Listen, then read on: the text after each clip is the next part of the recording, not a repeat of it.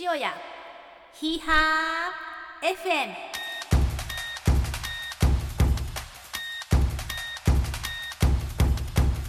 皆さんこんにちはご機嫌いかがでしょうか神戸のトレランチーム塩屋マウンテンクラブのタサポーズ担当はるかです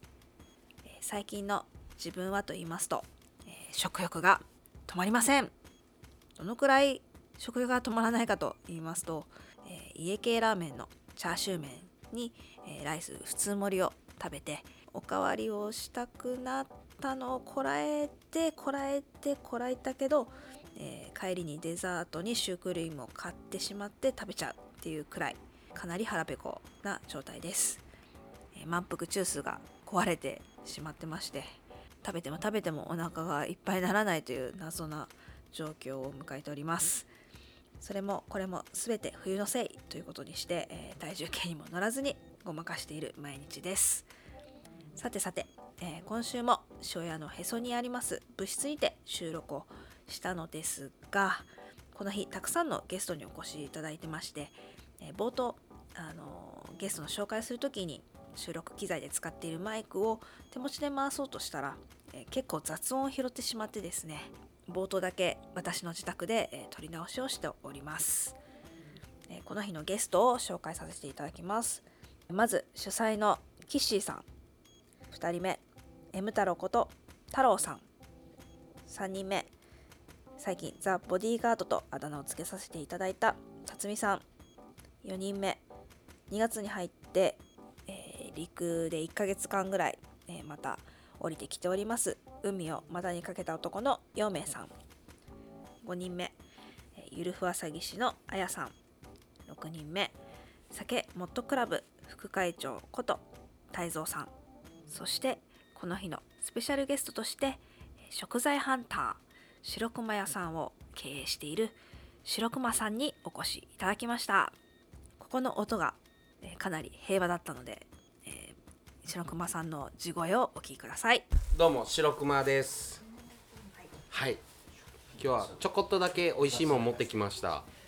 この日は白熊 SM ナイトということで、えー、白熊さんの「し」と「あのま」「白熊」の、えー S と M を取って、えー SM ナイトと呼んでいたんですが、えー白熊 SM ナイトということで特別に SM クラブの腹ペコ部員のために食材を用意してくれて美味しい料理を食べながら収録いたしました飛騨高山の郷土料理けいちゃんけいちゃん と、えーカツオのわら焼きを、えー食べたんですけどけいちゃんは、えー鶏肉を味噌とか醤油ベースのタレに漬け込んで、えー野菜と一緒に炒めた料理でしてこの日はニラともやしと合わせてしかもその美味しいタレを鶏の出汁も出ているタレを、えーうどんと絡めて、えー食べましたそしてわら焼きの方はですねえー高知の漁師さんがおすすめしているそうなんですが、えーからしであえて食べてっていうことで、えー初めてわら焼きをからしであえて食べてみたんですけどこれもまた美味しくてですねとってもとっても、えー新発見な感じで両方とももう美味しかったのでもうかなり幸せな気分に浸りました。ということでですね、えーこの日は食材ハンター白熊さんの素顔を追うということで、えー白熊さんにいろいろお聞きしておりますそれでは今週も神戸のウエストサイド庄屋から庄屋マウンテンクラブのメンバーが Go スパイシー Say ヒーハーな話題をお届けいたします、えー食材ハンターの白熊さんと庄屋マウンテンクラブの愉快な仲間たちで、えーお届けしております庄屋ヒーハー FM ですえー今から食材ハンター白熊さんの、えーお仕事の話をお聞きしたいと思います。お仕事チーンははいい、あのゴングが食鳴べりまなしがら、が鳴りましたね。なりななりながら、なりながら、今度はなりながら嬉しい嬉しい。はい、お仕事はいえー、白熊さんは、はい配達専門の食材屋ということで、はい一般家庭から飲食店まで、そうですえーいろんな食材をお届けしていると。おばあちゃん家からミシェラン店までですへーすごい幅の広さだ。ごい。取り扱っているはい食材は野菜鮮魚、生肉ジビエ、加はい工食品、贈答品はいなどなどとはいいうことで多岐にわたる感じですね。あの口に入るものは何でもへー何でも OK。はいこれって、はいえっといつからやられてるんですか。これはもう8年ぐらい前ですね八年前。はいへーもともとなんかそういうそのそう仲間とそういう食材を扱う農家さんから野菜をもらったり漁師さんからお魚魚介を分けていただいたりっていう仕事だったんですねえー、そういう仕事があるんないですない。あの昔でいう目利き人って言ってあの料理人の人の代わりに食材を見極めて届けるっていう仕事ああ、また卸とかとは違うんです、ね。おろし、形はおろしになるんですけど今みたいにこう発注書をもらって発注されたものを持って行って何に使うかわからないものを届けるだけの仕事はしたくなかったんですね、料理人の人とお話をしながら注文にないもの持ってきたけどこれで美味しいもの作ってくださいとかうんディスカッションしながらやる食材屋をしたかったですねっていうスタイルをはい昔から夢見てやられていた。いや自然とそういう風になっていってそのあの今世間で言われてる AI とかそういうのが発達していった時にうん今世の中でメインとして動いてる食材屋さんってのは少しずつ衰退してしまうんだろうなっていうその僕じゃないとできない仕事生の人間じゃないとできないコミュニケーションも人間対人間でやるコミュニケーションの中でしか生まれないものうんうんそこでしか手に入れられないものを届けたいなと思って、うんうんうんはい、えっと最初に働き始めたのもそういういや食材もう全くゼロですただただ何かを配達するとこから始めて魚の目利きもさばき方も全く分からなくてすごいな。あそうだったんですそうでいやてっきりそういう食材のもうなんていうかその知識が終わりでないなないいですところからなしで朝早く市場に行って売ってもらえない状況で人が買っていくのをほんちょっと軽いストーカーなんですけど後をつけていってうんうんうおん店を見つけて営業時間内にそこのお料理を食べてああの魚がこうなったんだっていうことを何十回何百回すごいな繰り返してへ2年間ぐらい無給。えへえそのた結だ構投資もお金も使いますあ使いましたた使いましたもうただただ市場でこう人が買っていくのを見てあと尾行してやっぱ市場で物買えないですもんね、最初は。買えないことはないけど、はいはいやっぱ値段もまあそう違うですし、うんそらプロの方が手に入れられるようなものを最初からうん当てがわれなあいーですしその目利きをするために普段からスーパーで買ったり市場で買ったりいいものばっかりじゃなくて、一般の家庭の方が召し上がる食材も食べて何が違うかとかを独自に勉強しまし市場とかでも毎日行ってたら、やっぱりまた来とるなっていう感じたそうですだからそのためにインパクトを残すためにこの髪型なんであー金髪す金髪ロン毛う一回見たら誰も忘れないんであじゃあ今のその髪型結構その初期から結構もう目立ってやろうと思ってん初期ピンクでしたピンクんはいおーすごいいつから、えー、と目利きやろうって思い始めたんですかあその仲間と立ち上げた会社を辞めた後にその人たちを超えていってやろうと思った先輩たちと一緒にやってたんだけどその恨みつらみじゃなくて喧嘩別れみたいなもんだけど別れたんだったらその人たちを何倍も上に行ってやろうと思ってそういう違うスタイルを見つけてきたもともと食べるのがもう好きなのもありますけどなんだろう食べることって時代がどんなに変わっても人間ってやるじゃないですうんそうでかだかすらねなくならない仕事なんですよねうんあとまあ三大欲求の一つですね食欲っていうその欲を満たすっていう仕事絶対必要な仕事なんで2年間、ね、無給でやそばいでれすすごいですね2年間無給でって心を折れるじゃないですけど、ね、折れましたよ何回もですよね、折れて夜の街に飲みに行って結果次の日また市場行ってましたねおー戻るんですねちゃんと一番まで負けたらここでいかんかったら負けやうみんたいなすすごいねそれは、ごい、うん初めて、はいその自分がはい仕入れしたはい食材をはいお店にはい販売したのははいそれからいつぐらい初めて販売したのはそれから4年ぐらいかな、えー、すごいすもごういですね、ずっと心配でうん「じゃあありがとうございました」って言って店の外にいて離れられなくて「だ大丈夫かな?」みたいなうんそうそうそうそう何をまあ差し支えなければですけどえーとねあれはね食材横輪って言ってあーあのマグロはのはいはいはい稚魚はいはいを半身納品させてもらいましえ意外美しいお魚を。意外ですね。たそうですかうん。めっちゃ難しいんですよそうですよいね。やですよね。なんかそうなんですようなんかなぜそこ赤身持ってきてっていう注文赤身ってなってー、いきなり難しいのが来たでみたいな、そういううん、ざっくばらんな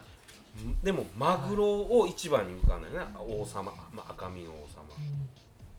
でもマグロだったらかなりの大きい量じゃないそうお寿司屋さんとか繁盛店だったら持っていけるけどまあ一、ね、神戸の市内にあるお店なんで、そんな量は使わないけど、来てくださるお客さんをいつも満足させてくれるお店なんで赤身をフルにお客さんに召し上がってもらおうと思ったら横はだったら半身持っていったらトロもあれば中トロもあるし赤身もあるだったら横はでいったら方がおやっさん喜ぶんちゃうかなって勝手に想像してだから人間関係ができてないと納品ってできないんですよそうねですね分からないですもんねそう何が欲しいうんそかうですね、何をしたいかまたそうですよねその仕入れ先との人間関係も必要だしその卸すお店との人間関係も必要だし、分身になるっていうかうん双方のコミュニケーションでお互いのニーズを合致させるみたいなそういうところがありますよねすごい難しいなもう全く真逆のもん持ってたこともありますけへえそういう時の反応ってどうなんですかどもういじけました僕 はい1週間ぐらい仕事しませんでしなんと そういう時もありたありますありますす多々多々ありますあお魚関係でも結構ねあの話聞いてるとはいお酒多いので、まあ、り本当に漁師さんとのコミュニケーションとかも、はすごくもう大変でね、す大変そうですよね大変ですもう興最味は初興は味はありますけど最初は喋ってもらえないあへえそれは農家さんでも一緒ですねうん二度と来んなって言われてあまた明日来ますってへクワ投げられたこともありますくわえうわ土投げられたりとか全然そのあたりでもくじけない精神すごいですねいやくじけてますくじけてるんですか、はい、すぐくじけますなんだろう諦めたら負けなんですよね、うん今の「スラムダンクじゃないけど諦めたら試合終了試合終了あんなに悔しい思いしたのに自分で負け認めるのもっと悔しいなと思ってうんやり続けるそれで今のすごい密なコミュニケーションができているということいや今でもも怒られるしねあ本当ですか怒られますめっちゃ怒られます年末も怒られましたお前におらへん帰れって言われてあすぐ行きました 何しに来て酒飲みに行きましたってーうん謝りに来たんで買いに来たんじゃないから入れてくださいって言ってお酒飲んで帰ってきましただから正月売ってもらいましたわあ かった。でも口は聞いてもらってないです口聞いてもらってないけど打ってはくれた面白いですねえそれ漁師さんのとこ行く時っていうのはもうなんていうんですかすごいアポイント先があるんで飛び込みに行ってはるんですか飛び込みもありますし今はい結構ね YouTube でやってる漁師さん多いんですよへーだからはハードルがちょっとその部分低くなっててい、メールメッセージ送って行ってもいいっすかみたいな、はいあ YouTube から行ったりへイーンスタから行ったり、へあーなんか YouTube のあの漁師さんの動画上がってましたね。はい白熊チャあンネのルさん。漁師さんと白熊屋とフレンチレストランのトリプルコラボですうもう今月の末から始まるメニューでんうんあのアサリと子羊のステーキになんか香りが強いも合わせたメニューになりますめちゃめちゃ動画うまそうでした。あれ美味しかっためちゃめちゃ美味しかったです素敵。僕ばっかり喋っていいですかいや喋ってください。そうあの白熊さんばっか喋る回ですえ そうですね。もう聞きたくてあんま大したことしてないんですよ今までのところだいぶ大したことしてると思ういやすぐへこたれるから4年間はできないな這い上がる感じえ今のところけどへこたれてる話一個も出てきてない ずっとへこたれます よ本当ですか、這い上がるかなえー多分午前中調子乗って午後からへこたれてで娘とお風呂入って復活してみたいなええっと今その仕入れてる先はいで何店舗なな何個ぐらいあるんです仕入れ先ですかか。はい。 5軒ぐらいなんですけどこの5軒の中の一つが日本海側の漁港にめっちゃ顔が利く社長さんでお見たら福井のあれが欲しいとかうん鳥取のあれが欲しいって言ったらじゃあ午後に届くわみたいなーおー。そうだから朝日本海側で競りかかったものが神戸で夕方食べれるんですよへえすごいし多分これは僕しかできないですわあ強みですね、そこだけであとジビエとかいろいろあるんですね GBA はもうタイミングですねタイミング今日かかったやつあるけど売り先あるみたいなあーはもうタイミング逃すともう血が回って臭いしあはあはあはああと結構リスキーなんですよねあれうんうんあの職質されますここれは数度されましたで袋に血がついたものを下げていってたらあわかありやすいですねでもーうん三宮だからあのお前さんにも言われた「ごめんわかるけどい一回中身してもらっていい?」って言われてう「んなそうやんね」ってうん「お疲れ様って言って行くんだけどもうこれはもう仕方ない、ですよねそうですね ある意味バラバラ殺人事件ですからねはうんうんそうか肉の塊持ってるわけですよねいしそのやっぱは派手にじゃないけどうっすら血がついてるから余計リアル余計あなれか感じみたいなんあですーそうよですね一応聞いとこうかってなりますよねはいで風貌がこれだから即職質ですピンクの白を持ってるわけですもんねその時ピンクでしたねでちょいちょいこう血のついた袋の入った中にに肉の塊を持るっわけでてすちょいちょい血ついてるしみたいなそれそれ聞いとかなあかんですね100%職質事案ですねねえそれでもう目ばセンサーがバッキバキでまばたき少なかったら完全にされますよねまた野菜も仕入れてるところはいがあるんですね、あります市場とか農家さんうん生産者さんから直接ですねえっと贈答品とかは贈答品はその扱ってるものを化粧箱に入れてまだこれも紹介してもらった化粧箱とか扱ってるもう100年以上続いてる会社の社長さんと仲良くなってあのー本当は作ると大変だけどよその大きい企業が使ってるやつ売ってあげるよって言って売ってくれてるそれに詰めて、まあ、お中元お歳暮いくらぐらいのやつ詰めてってお客さんの要望を言われてそれをまあお客さんが発送するみたいなが贈答品ですねうんなんかここまでいろいろやってはいいますけど配達専門じゃないですかはお店を持ちたいとかそういうのってないんですかい持ちたいような持ちたくないようなこう日々葛藤ですねうなんか好き勝手に動けなくなるしそおうです店ねがあ在る庫とも在庫というかそうなんねですようんでなんかほらお店できるとずっといなきゃいけないじゃないですか誰かがんああそうかそうかだでもお店があったらできることってもっと増えるんですよね加工する保健所のし許可もらえるから例えばこうお料理を作ってうん販売するとかもできるんだけどうん今はできないからその市場で最低限の加工したものを真空して届けるっていう形にしかできないんでなんかそのお料理をご自分でもしてしたいみたいなところはあるんですか、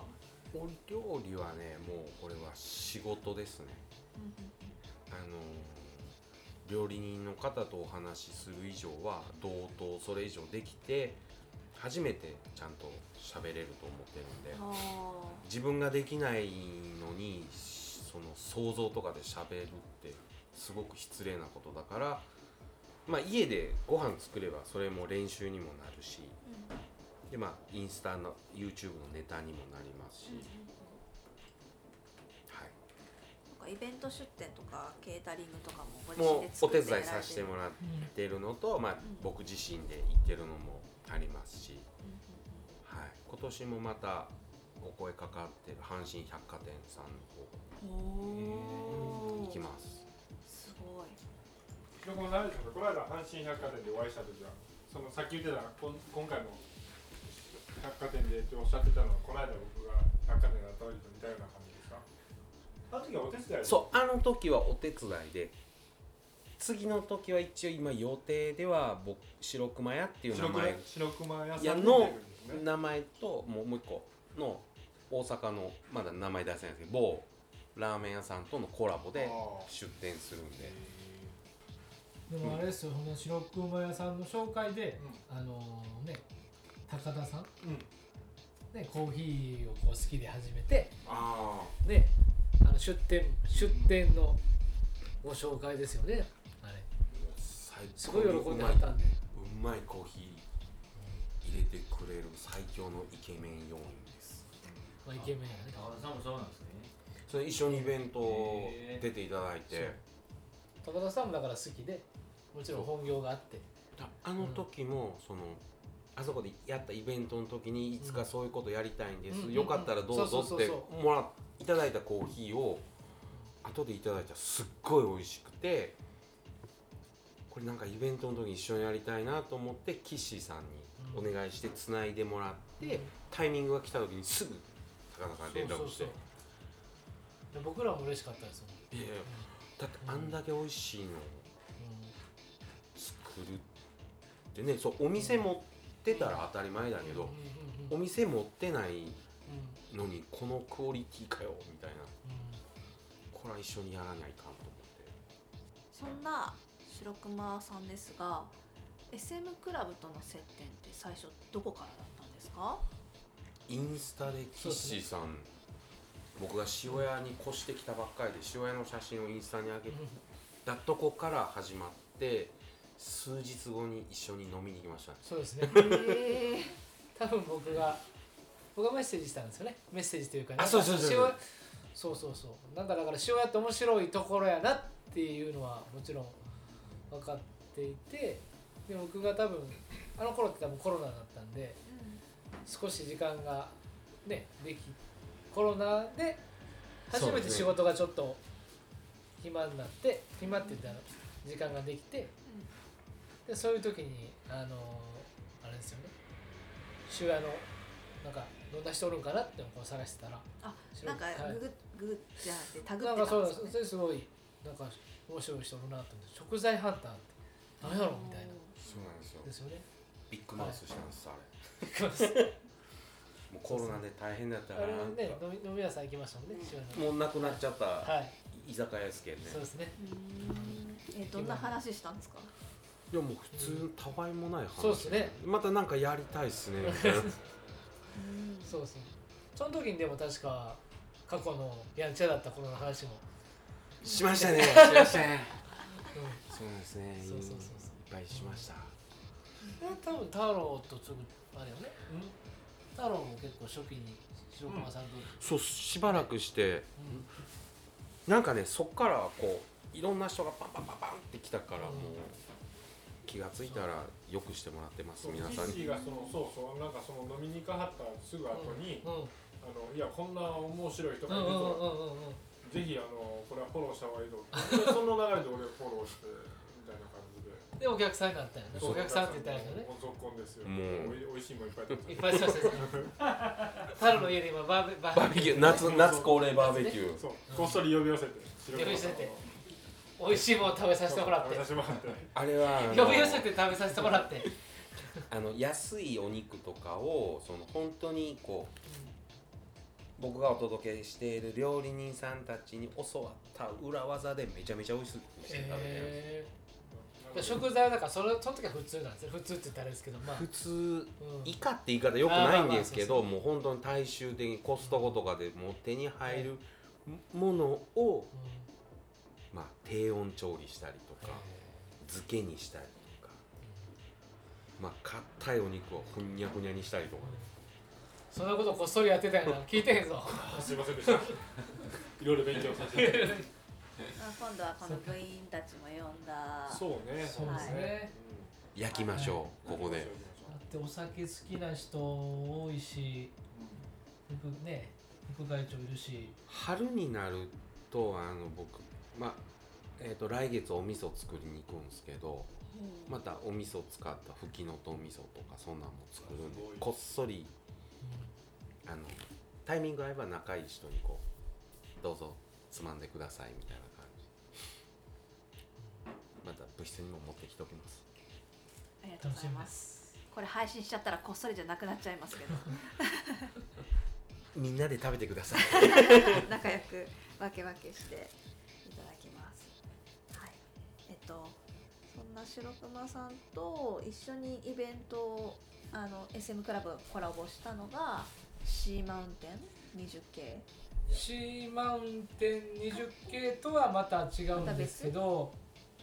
あのまあガチなそのね走る走る大会みたいなのはやらせていただいてでまあ何回かそういうちょっと小さいイベントやった後になんか塩屋の方とねこうコラボしたような何かしたいなっていうのがあって僕あれですよね多分白熊さんのおお料理っていうかその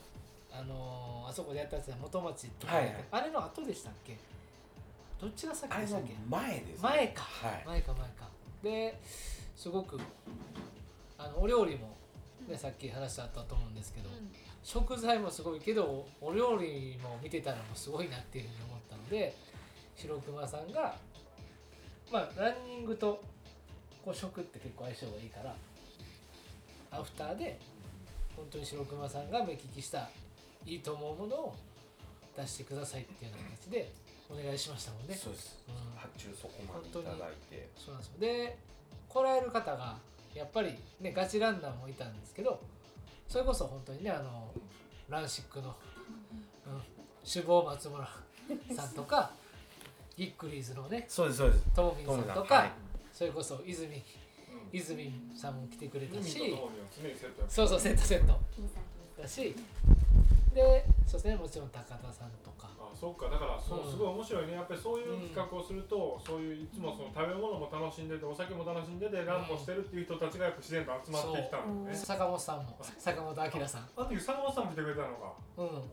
ああれでもへ結構美味しいものもたくさんあるもんねん、辰巳さんもその時いらっしゃったらね一番グルメなまた秘密兵器出し出しますあの時だから自分しかいなかったのがすごい不思議でなんか今いらっしゃる皆さんもなんか普通にい そうな感じす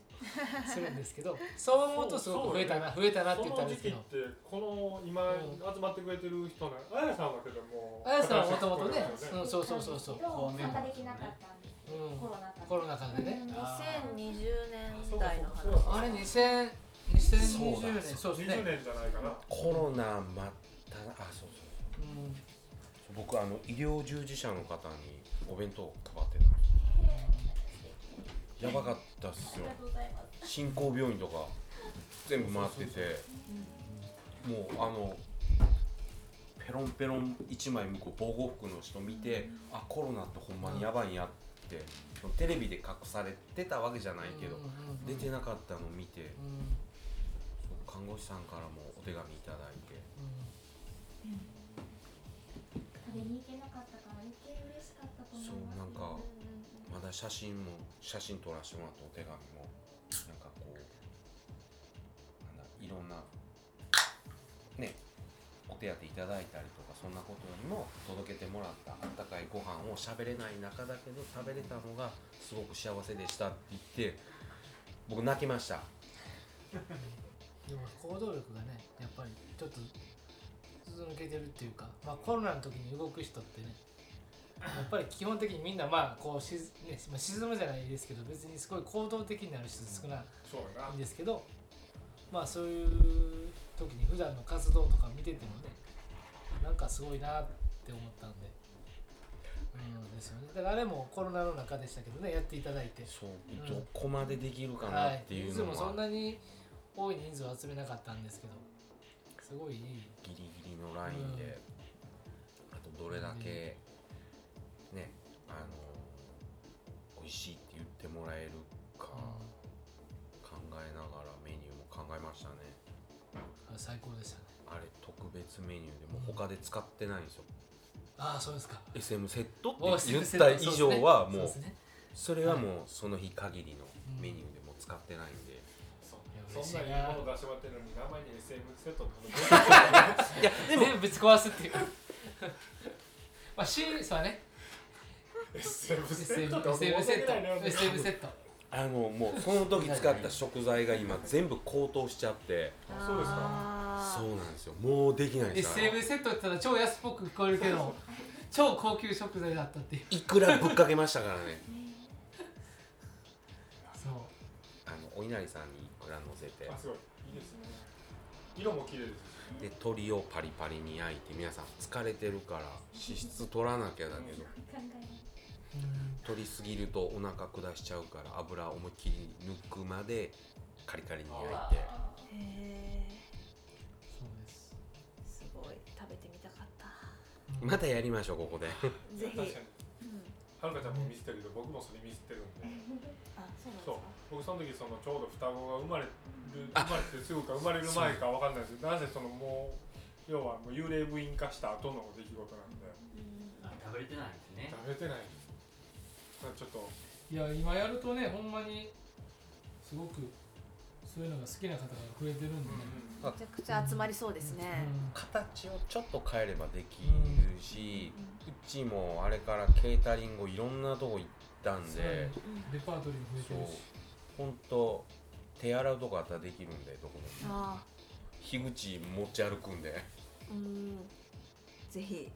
お願いしますコワーキングスペースとかでイベントやったりとかしてうんコワーキングでもでき水ちゃさうえあれば大丈夫そうなんです水よ道さえあればそうあこれですねあこれですね過去の SM あの SM のシャツも着てくれてそうなんですあー本当のこう職人さんみたいなこうお酒もあってお酒もあるんですようん皆さ勝手んにガンガン行ってましたねお酒そうお酒ガンガンそんな飲んで大丈夫ですかってぐらい飲んでいやこれサバ寿司サバ寿司ねえもデビュー戦ですはあれ美味しいですねねい懐かしい直太が多分あうそうサん優バ勝寿して司くれてうんなるほどでエロのこの高高田セットのようなんで10代ほんそんまなやねことないねいやこの時10代の時これやねほんまにあのあの人たち松村さんの人今写真を見てのんちゃんもいますのんちゃんもいます、はい、めちゃめちゃなんか皆さんが幸せそうな笑顔のあそうなんですそうサバ寿司もデビュー戦だったんですよこんな感じねデビュー戦竹下さんはも天気も良かったんだよねあの竹下竹ー下仲間内でしか食べてなかったよんですよサバ寿はあはあはあは司あ焼きサバ寿司竹内が入ってますあよのしめ鯖作って 焼きしめ鯖寿司にしてるんでまた皆さんにもまた今度作りますちょっとまたそういう機会をいい鯖が入った時にしか作らないんでああもうやっぱりね特別なやっぱり僕らに悩みを持ってはるからありがたいです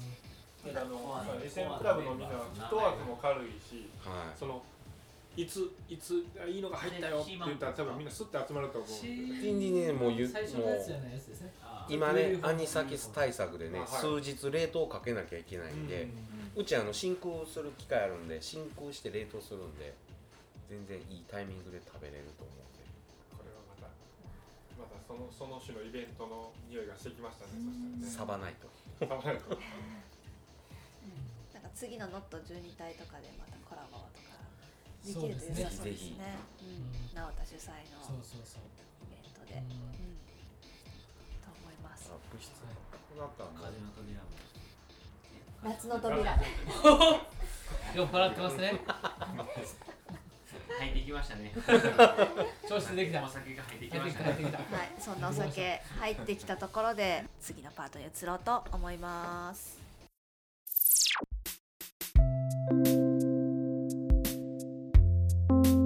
えー、白川さんははいもともとその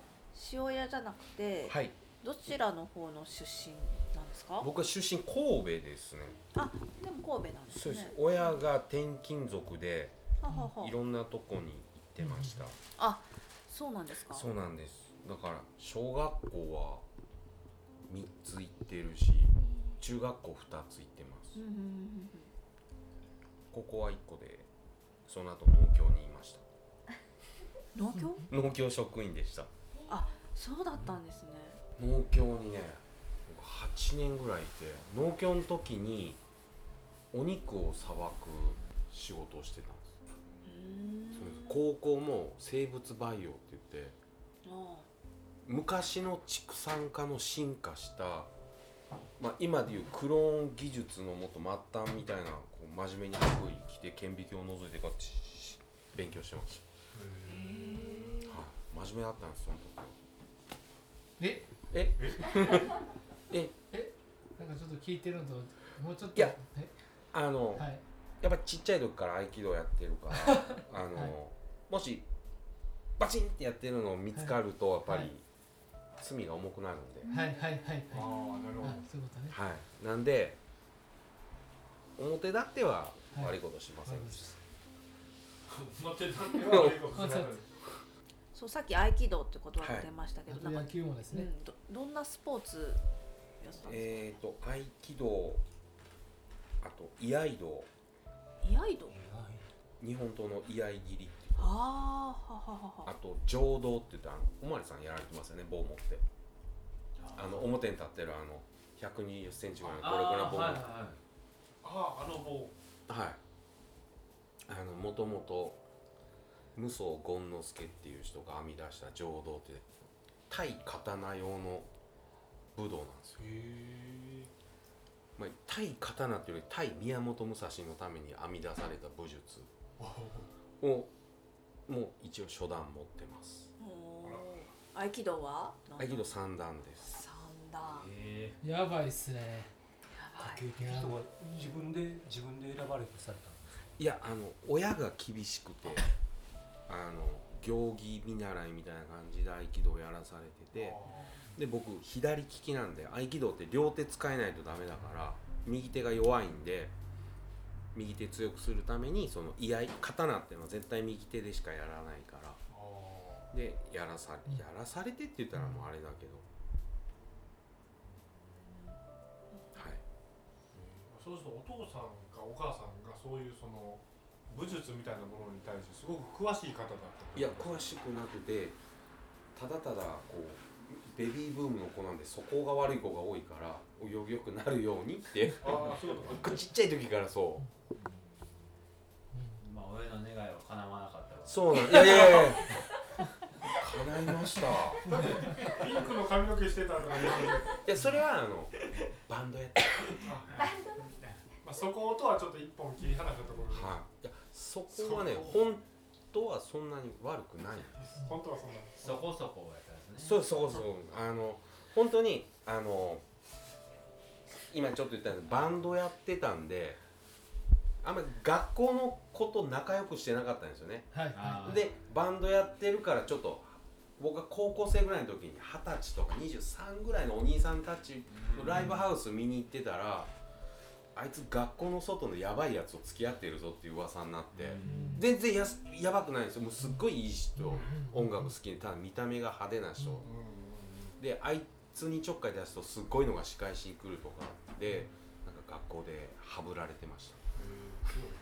怖がられてたのかもしれないそう怖がられてたんだけど 当時は僕高校1年生で身長160もなくてえかわいい。そうなんです158ぐらいでそうで体こ重ここまでやったんですよごめんなさいクマにもなってガリガリやったんです小柄でガリガリで、えー想像つかないですねそうよく言われるんですけどえ今ちなみに身長いいくつぐらい180ですよう伸びましたねすげえでかくなったすげえでかくな1った年で1 2センチ伸びたんですよ1ヶ月1センチ伸びてもう膝痛いでしょうねあの成長痛で病院行ったんです ですよねあの部活やめたら身長伸びたんです肉ですね何部です野球部です野球部やめて周りでもじゃあびっくりしたんちゃいますいやもう一回めっちゃデコも乗うって言ってる一回帰ってこいって言われて「無理です」って言ってだって野球してた時は小柄だったからあれですか内野手とかやってたんですかいや僕左利きだからあ無理だ内野ピ手ッチャーしかさせてもらえなくてえおピッチャーやるってなるっていうのはやっぱそれなりにこうやっぱその身体能力が高いっていうのはやっぱあれでしょうねなんか中学校の時にあの全国なんかスポーツテストみたいなのあったじゃないですかありますねあれ僕全国8位になったんえですそうよ何ええとソードボールなんえで全部総合でやばいちょっとお前山山走りましうょ結局結果やっぱ達人っていうことですよね達人超超人ですよね超人超人なんか超そのむちゃむちゃ厳しい練習させられ野球とかねその武道とかやってたから結構学校でやってることが今思うとですよなんでこれしんどいんやろみたいな普段もう死ぬってこんなんしとったらみたいなことをやってたからかなとは思うんですけどねそんなその超人って言葉も出ましたけどはいなんか総合格闘技もされてたってさっきそれは合気道をやっててこうちょうどプライドグランプリとかあって柔術っていう言葉がすごいブームになって、うんでもあれやってるやつらって柔術じゃないやんかって師匠あの師匠に言われて、まあ、俺らがやってることが本来の柔術やからちょっと教えてこいって言われてね すごいすごい角度から入ってきたそう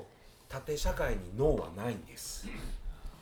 そんなん無理ですって言い心の中で言ってるけど「はい」って言ってるあとお師匠さんがそうやって言ってらっしゃる師匠の師匠に言われたんです、それ合気道合はい気道の師匠はい、はははははで何戦したん4戦え2勝2敗で2敗が重傷ですえ眼下底骨折わあよとく話すな左の拳粉砕骨折うやばいやばいやばいや痛いはえ二勝の方はい2勝はねたまたまええ具合に締め落としてたんですけしあの打撃で倒どす打撃は下手なんですやってないからえー、2杯はグレイシーですか2敗 はグレイシグレイスのどーうえっいとね空手家の人とラガーマン上がりの柔道家あーボブサップみたいな感じですよね柔道の人ボブサップみたいな感じですそうなんですなんか上にかぶさらん乗っかられた時に相手の人の膝がここに直撃してでかかった眼下で行って瞬間あ目が落ちるってわけわからんこと言ってセコンドに言ってでも眼下底骨折って多分本当に目が落ちるっつそううですそねう頑張って目が落ちますもんねあの視界が消えたんですよこっちだけあ、はいえぐいな怖い怖いえうわぐいあすごい半分拷問ですよ拷問ですよやりたくないとこに行けって言われてノーって言えないもう究極のパワハラっすねそうもう本当に5戦目行くかって時に最後4戦目で勝ったんですけどはいやめた理由が、がまあ、ものすごいストレートもらって空手の人はに、いはいはいでセコンドに入った時にカッてマウスピース取った僕の永久歯が刺さってたんですよーうわで永久歯って大事じゃないですかお取れても永久歯ですからねそうもうだから分からんのがよくそうそれ取っといてくれるんかなと思ったらあの水プッて吐くとこあるでしょ、はいあそこにピッて塗ってペッて捨てられたんですよーだからえーダメですだからその極限状態だからそれを見て心が折れたんですよだからそのまあねなんかアスリートの方あるじゃないですか旗からしたらどうってことないことがきっかけでそこでバッて心があほんでもうああもうもう無理無理って言っても試合途中でやめてもうもうもあうその試合やり終わったとかじゃなくて、うんもうその途中でもうん完全に、なんかもそんなん俺の永久死捨てるんやったらみたいなところねもうい後から考えたら俺バカだなって思うんだけどその時はもうスイッチがもう切れちゃったんですね。そう異常なか、うんもう闘争そうですね本のむき出しの時うんうに、んこう体の一部を捨てられたっていうなんかわけのわからないショックっていうかで冷静な感覚でいる時だったら大したことないことが、もうアマチュアの試合でも極限状態なんですよそねりゃ、そうっすよねもう一歩間違ったら死んじゃううんから、うんうんでそうですねオープンフィンガーって薄いからねえ側頭部当たったら割れちゃうかほんまに出てら、ますもんねはいそうかガンガンプロと違うからサミングしてくるしもう指をこう入れてくるかうらーん怖いな何でもありというか本当いやそこが悪いですうん本当にまああでものねアマチュアそれのがあって今やっぱ素晴らしい仕入れがあるっていうことでちょっと距離が遠いつら いだいぶだいぶこの辺からここに持っ てるねそうですねちょっとだから今なんはか無理がありましたよねまあまあさんだんだん調子出てきましたね。今はじゃあスルーで今でもはい今でも合気道はやられてるんですか、えっ、ー、とね娘が生まれて娘にこっそり教えてえ娘さんが使い手になるわまけですす本人も気づいてないけどむちゃむちゃ体幹強いんですよだからでも女の子使えるのいいですよねそうですそうで自分守れますもんね守れます大事ですねだから多分、うん大大丈夫ですだから今2歳だけど体幹も強いしまあ5歳ぐらいになったら関節技教えようかな とおおじゃあ6歳でプライドですねそうっすねドンフライやったちゃい ますいやいやいや女の子なんで眼底骨折とかしたら大変だいや山来て山走りに来てもらいましょう。お疲れ様こんばんは。こんばんはご無沙汰しておりますはいえっ、と最速を直太が来ましたあのこの中であのイベント参加してしてるのが直太そうなんです白熊さんやの、ねん今日これだけいるんだけどはいはいはい。あの意外とイベント参加してたのあ、前の。俺と直太うんそうあ、確かお二人らしいあれ以来です他はに。あれ以来ですよね。そうですなんか今すごく赤裸真っ裸にされた気分全部こう皮めくられた気いやい分やいや変わってくれあまあ皮までなもんか歯取れてしやめるってアホやろ今やったらほんと YouTube 出てなんかおらんとダメですもんね盛り上げるためになんかそういう番組あるじゃないですかそういうなんだあれあの人の出てこミいクよロさんのや出てこいよブレイキングダウンつブレイキングダウン朝倉ミクルミさクんルみくるさん、はいまあ、ある意味世直しみくるさんみたいなことしてますけどねうんタバコそこ捨ててやばいよとちょっと世直しもされてらっしゃるかもああのポイ捨てには注意します、あはいしれない塩屋で塩屋のはい世直し担当といい、うや、はいあのゴミ海に流れたら漁師さん魚取れんくなって僕の仕事もなくなるんでうんそうですよ営ね業妨害なんでねなるほどなるほどそれは自分の仕事に害が加わることされたら誰でも怒ると思うんでうんうんうんあそもそもそのなんかその人としてみたいなところもありますよねもうポイ捨てのところはだって人間だけじゃない世界で違う人間が生きていくために違う生き物の命をいただくじゃあその生き物が目いっぱい生きれるように綺麗な環境を作るのが人間なのに目いっぱい汚していってるじゃないですか、ダメですなんかすごい大蔵さんそうですね心して聞いてくださいよ、はいじゃあいやまあ走る時も綺麗にして走らなあかんってことですねなんか山に重たいんか軽いんか分からへんあれなんですよねもうでそんなカオスなところに直太君が来ていただいて何か一言いやいや。 いや、もう話が、はい。あんまり。ついていけて ない。いい話をしてるんだなってことだけ、はい。今度はだからボディーガード対白熊さんっていう戦い がテクネさんの山頂で山頂でプライドが開催されるやりませんねでレフェリーが沼地さんでほらまたはなんか 恨み合わなくていい みたいな始ま始まる前にカメラ向けてもらわなくて何撮ってんだ最後に山頂に残るのは誰だ誰え蹴落とすんですか最初からまあ戦いはダメですそうですね平和がいいです平和が一番ですラバーのピースラブピースですはいということであの白熊さんが食材ハンターでいろいろ大変なことがあってもへこたれないのってこういう合気道だとかなんかスポーツのところの精神から来てるのじゃないかなと思うようなお話をお伺いさせていただきました。ありがとうございありがとうございます。ここで塩屋マウンテンクラブからお知らせです。塩屋マウンテンクラブでは毎週日曜日朝6時から日朝練を開催しております。塩屋駅北口魚屋さんのあるところに集まってから旗振山鉄海山と登った後まだ時間に余裕のある方はいろんなところへ行っていろんな練習をすることができます。朝からヒーハーできて有意義な一日の始まりになること間違いなし興味のある方はぜひ参加してみてくださいそして毎週水曜日はえ岩本ビッグボスによる守護前ロードレンがございます、えーこちらも、えー水曜朝6時に塩屋駅に集まって、えー塩屋から舞子公園の方まで、え1 0キロほど往復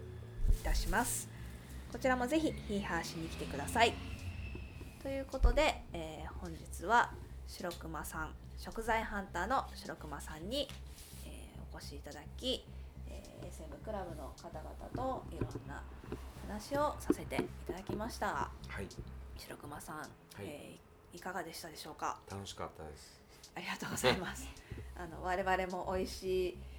料理にした鼓舌包み舌つ包づみみつづみを、はい、打ちながらいろんな会話ができてすごく嬉しかったですね酔っ払いが帰ってきましたねはい、はいさすが酒本クラブ副会長ということあで、りがとうございますはい、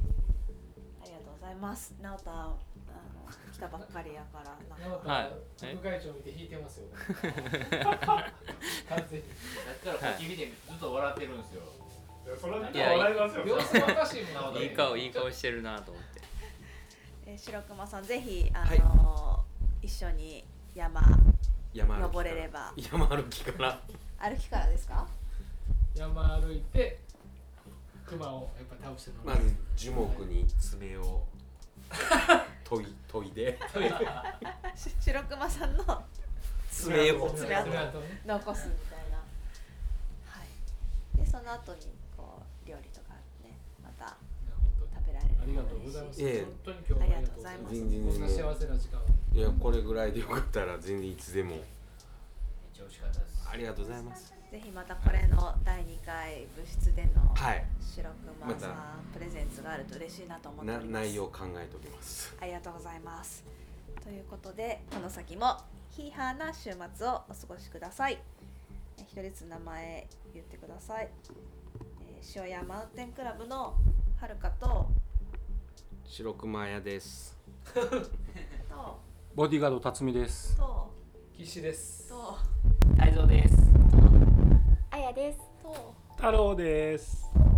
直太ですはい以上のメンバーで、えーお送りいたしましたせーのごきげんよう